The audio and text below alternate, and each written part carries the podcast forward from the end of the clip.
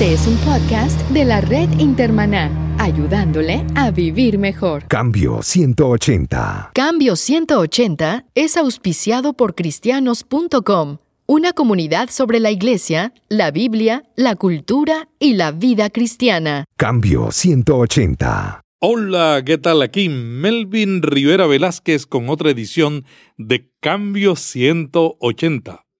Hoy dedicamos el programa al tema de las visiones. Uno de los grandes retos de las iglesias es que desconocemos cómo Dios está moviéndose en el mundo. Ese desconocimiento nos impide orar específicamente por la gente que necesita a Dios y su palabra. En esta edición de Cambio 180 queremos darle un motivo de oración. Y ese motivo es la Iglesia de Jesucristo y la Biblia en Hungría. Hungría es un destino turístico importante que cuenta con el mayor sistema de cuevas de aguas termales del mundo. La Biblia ha estado presente desde el siglo XI en el idioma húngaro. En esa época un rey llevó al país al cristianismo. Hungría es una república parlamentaria democrática y se la considera un país desarrollado. El húngaro es la lengua no indio-europea con más hablantes de toda Europa. Después de la Segunda Guerra Mundial, Hungría fue gobernada por un gobierno comunista que colapsó en 1989. ¿Cómo vivían la fe los cristianos durante ese periodo? ¿Por qué ahora los húngaros creen menos en las iglesias cristianas? Hoy en Cambio 180 dialogamos con Otto Pechuk, secretario general de la Sociedad Bíblica de Hungría. Bienvenido, Otto, a Cambio 180. Otto, ¿cuáles son los retos sociales y espirituales que enfrenta la gente en Hungría? Pues nuestros problemas son muy semejantes a, los de, otros países en, Europa Central. Secularismo, consumerismo y lamentablemente luchas políticas sucias eh, entre los partidos de la izquierda y la derecha. Pero creo que detrás de todo eso hay la ignorancia de la Biblia y de los mandamientos de Jesucristo. Y creo que el secularismo se divulga muy rápidamente en, el país eh, porque Hungría quiere pertenecerse a los países eh, occidentales y desarrollados y muchos en, el país creen que al mismo tiempo que obtener desarrollo económico, al mismo tiempo tienen que renunciar a la fe y a la iglesia y los ambos van eh, conjuntos. Pero es, eso, eso viene de, la ignorancia de, la Biblia, porque desarrollo y, consumerismo y infidelidad a la, iglesia no tienen que, ir conjuntos. Es una situación bastante semejante a, los otros países en, en, aquel parte de, Europa. Creo que eh, con el tiempo vamos a, vamos a mejorarnos en, en ello. Otto, ¿cuál es la situación de las iglesias hoy día en tu país? Después del periodo comunista en, Hungría, desde 1989, la iglesia tenía una enorme eh, posibilidad, oportunidad para, para mostrar un ejemplo positivo en la sociedad. Y la sociedad esperó que la iglesia, cómo hay que, que comportar cómo hay que, vivir. Pero de la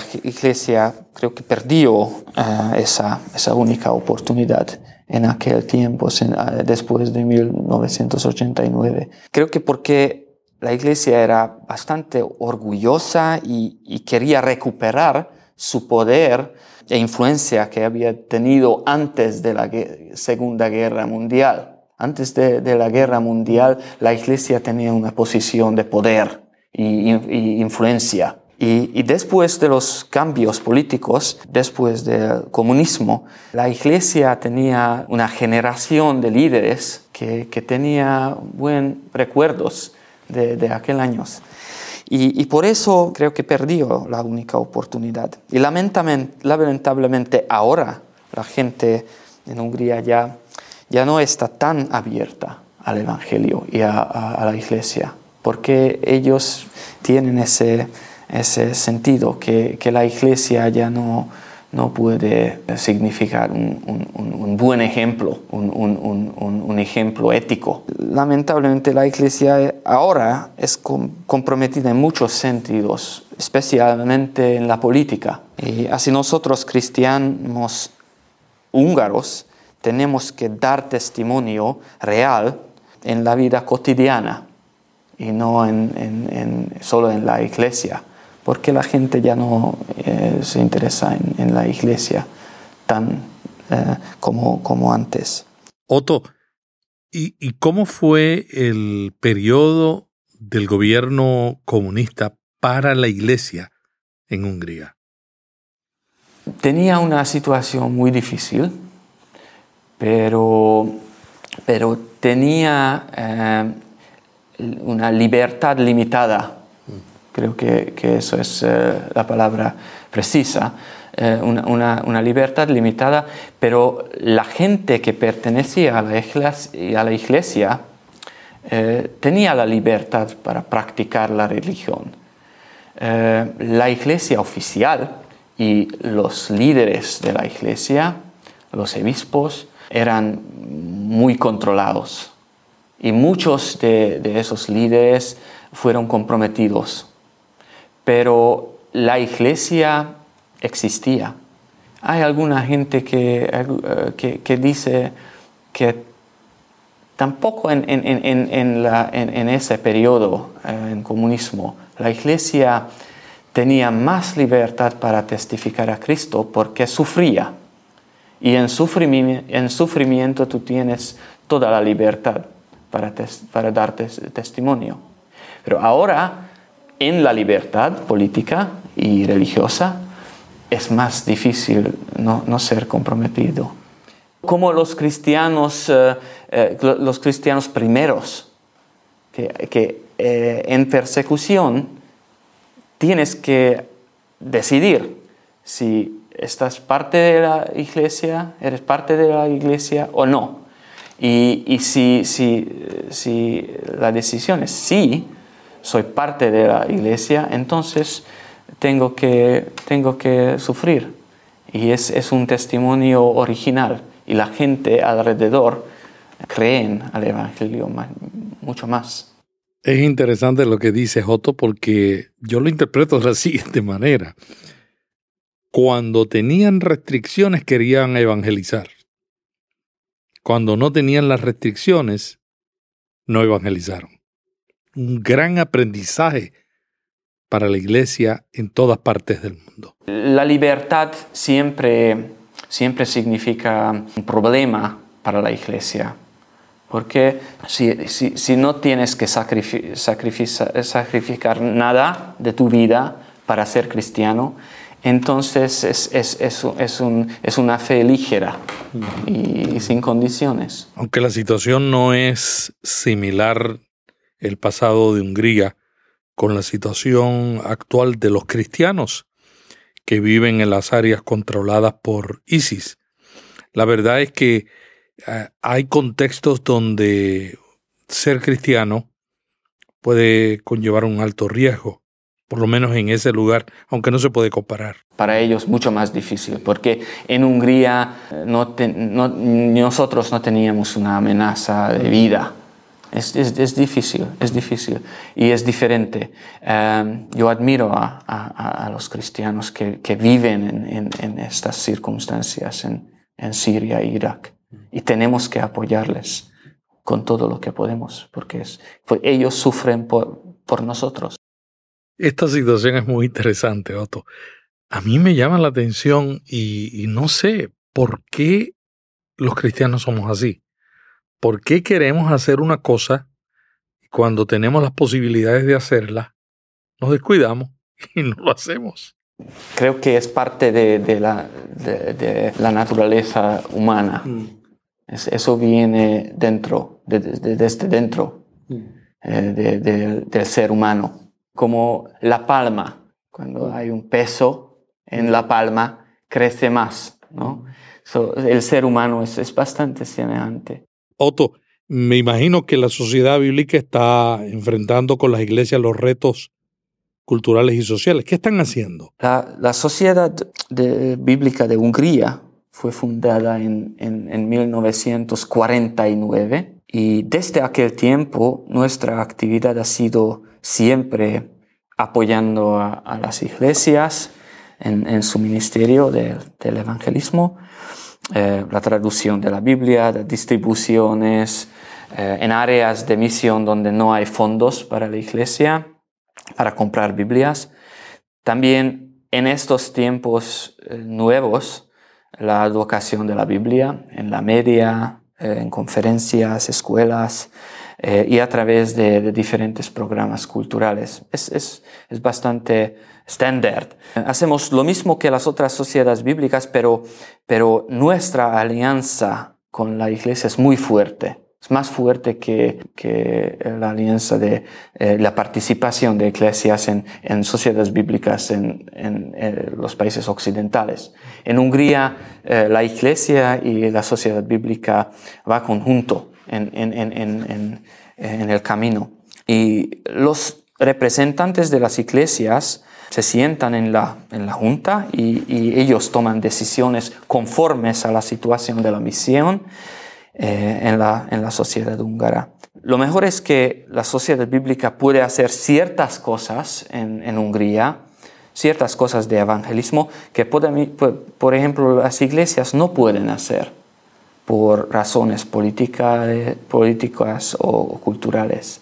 somos un, eh, un, un grupo de, de, exploración para la iglesia y los líderes de las iglesias pueden usar la sociedad bíblica para experimentales. Lo único es, es que en Hungría la, iglesia y la sociedad bíblica no, no, están separadas, sino, sino tenemos que trabajar eh, conjuntos. ¿Podrías compartirnos un poco sobre cómo ha sido la traducción de la Biblia al húngaro a través de la historia? Eh, tengo que contar la historia en, en, breve. pues la traducción de la Biblia empezó inmediatamente después de ese rey del tiempo de rey Esteban en el siglo XI. Ya tenemos eh, eh, documentos con partes de la Biblia en, en, la lengua temprana y la traducción de, la Biblia entera empezó solo en el periodo de la Reformación, en, el siglo XVI. Y la más famosa traducción de ese periodo se llama Biblia de Vijoy, o en, otro nombre, eh, la Biblia de Caroli Gaspar, Gaspar Caroli. Y esto era la, primera Biblia entera traducida a, a húngaro. Y las revisiones de esa Biblia eran los más importantes textos en, eh, la historia cristiana de Hungría y en, la historia evangélica. Esa Biblia tenía un papel muy semejante a la Reina Valera en, los, en los, países hispanohablantes. Eh, muchos, muchas revisiones y hay revisiones y más aceptados como, como otros. En la segunda parte del siglo XX, eh, la sociedad bíblica, o en, aquel tiempo se llamó Consejo Bíblico, porque la nomenclatura era así en, el comunismo. Eh, Consejo Bíblico tradujo la Biblia de nuevo, es una completamente nueva traducción, eso se llama nueva traducción protestante, porque eh, las iglesias protestantes e ortodoxas mm, pertenecen a, la sociedad bíblica. Y hemos terminado, nos hemos terminado la tercera revisión, esa Biblia, eh, en, 2014. Eh, hemos trabajado cuatro, cuatro, años, casi, casi cinco años en la traducción, en la revisión, y era una revisión bastante grande en, detalles y la iglesia tenía una gran expectación. La iglesia necesita una, una nueva arma en, el evangelismo y por eso la iglesia fue muy, muy eh, feliz a, recibir esa nueva revisión. Otto, ¿cuáles son los retos principales que enfrenta la gente en el día a día para interactuar con la Biblia? creo que el problema más grande, hay muchos problemas, naturalmente, como en, todo el mundo, pero el problema más grave es que las familias ya no leen la Biblia con, con, los, con los niños. Hay una educación religiosa en las escuelas, pero es, es inefectiva no es efectiva. Porque, porque no hay un, un, eh, apoyo de, las familias.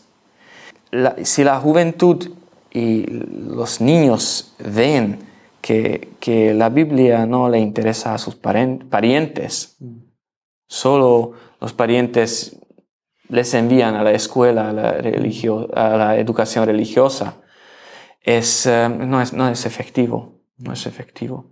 Y, nosotros eh, en la sociedad bíblica tenemos que, apoyar precisamente a las familias en, e inventar nuevos métodos y medios para, para hacer la Biblia viva mm. en las familias. Y, y creo que hay un, una hay, un, interés nuevo en mi generación, en, los de edad 30 y 40. Mm. Eh, porque ellos ya tienen hijos, tienen hijos pequeños y, se sienten la responsabilidad, la responsabilidad para demostrar una vida de valores a los, a los hijos. Y creo que es un reto muy importante para nosotros, mm. alcanzar a esa generación de 30 y 40 porque después de, esa edad a la gente ya no le interesa, eh, no tiene interés en cambiar su modo de vivir. Pero cuando tienes hijos pequeños, eh, empiezas a, pensar, ¿cómo podría dar valores a mis hijos? Creo que eso es el reto más importante. ¿Qué están haciendo ustedes para fomentar el estudio de la Biblia entre los jóvenes. hay, iniciativas nuevas como la competencia de la Biblia eh, entre los estudiantes de, escuelas secundarias y es una competencia digital. Los jóvenes pueden registrar y participar a través de sus teléfonos móviles y a través de, la, eh, la web y, y emails. Y ahora estamos organizando la segunda eh, competencia y la primera era, la primera era muy eh, eficaz. Y ahora vemos que los estudiantes van a participar en la segunda en, más, más, números. La, primera competencia era sobre eh, una tarea. Tenían que encontrar personajes en la Biblia y versos en la Biblia después de ver imágenes en, la web o en, sus teléfonos. Imágenes sobre fotos, sobre paisajes, sobre edificios eh, muy conocidos que tenían una, conexión, un, relato eh, con, un verso particular de, la Biblia. Era una competencia bastante difícil, pero eh, la juventud eh, le, le, alegro mucho. Pero la segunda es diferente, es, para la imaginación, que nosotros eh, les enviamos un, un nombre de personaje de la Biblia y ellos tienen que formular una frase de seis palabras describiendo ese personaje. Y las mejores, las mejores eh, soluciones van a ganar. Otto, sabemos que a Hungría, como a toda Europa, han llegado refugiados. ¿Qué está haciendo la sociedad bíblica para enfrentar esta situación? Este año, en agosto y septiembre, como ustedes también podían ver en, las noticias, eh, miles de refugiados, eh, vinieron desde Turquía eh, a Hungría, pero su destino final era y, es también Alemania. Ellos, los refugiados quieren específicamente ir a, Alemania, pero cruzaron Grecia y, los países de Balcán y, finalmente eh, llegaron a Hungría y Austria. Pero el gobierno no quiso apoyarles y, fue muy hostil contra los eh, refugiados. Eh, pero la gente y la sociedad civil de Hungría empezó a darles ayuda, comidas, sábanas, ropas. Y nosotros también en la sociedad bíblica empecemos a, distribuir paquetes con objetos higiénicos, con los folletos para refugiados desarrollados por, la sociedad bíblica francesa. En, el camino, creo que ese es el nombre en español.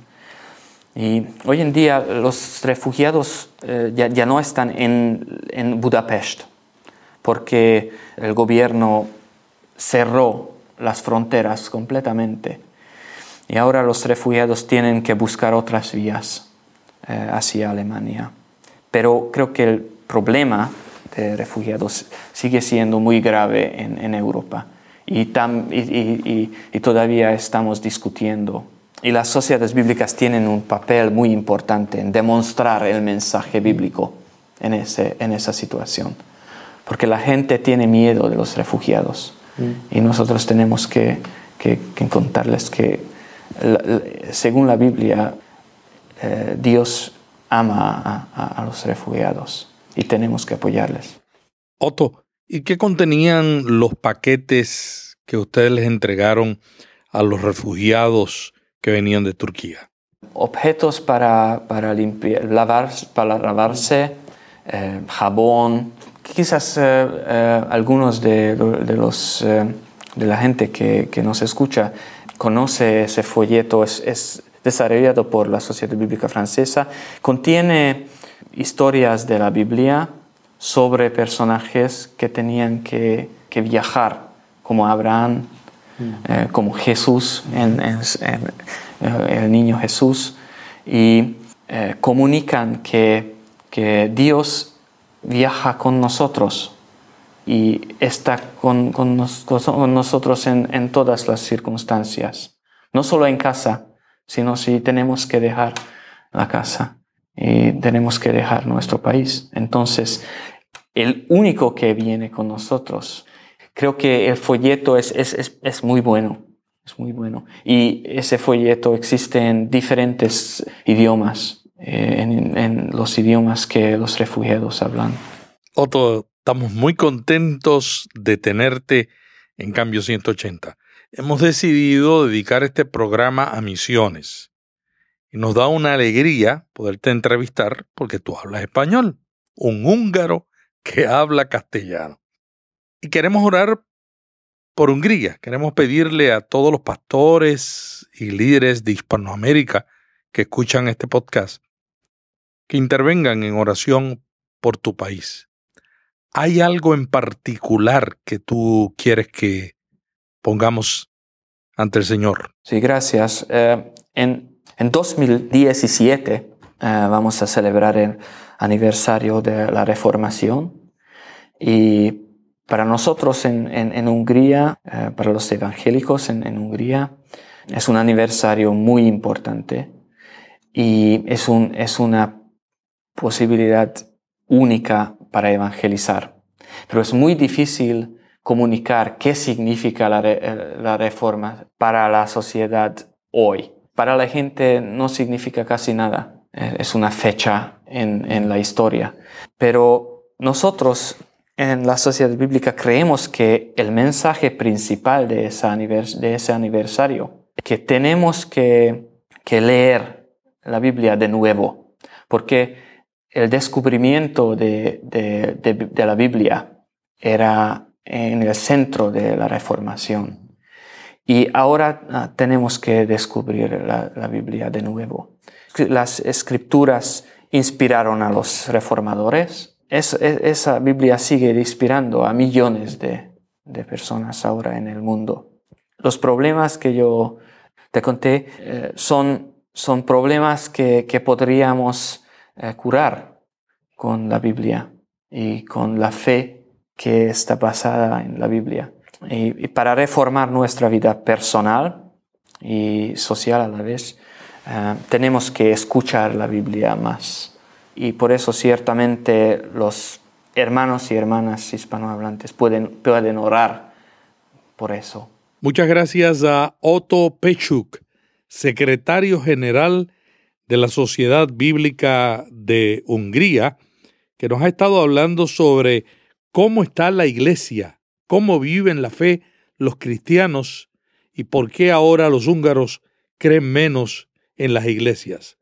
Oremos por Hungría, es una petición de oración que Él nos deja y esperamos que todos los oyentes de Cambio 180 no solamente estemos preocupados por el liderazgo de nuestra iglesia, sino preocupados y orando por aquellos que en otros lugares del mundo están enfrentando el reto de compartir el Evangelio.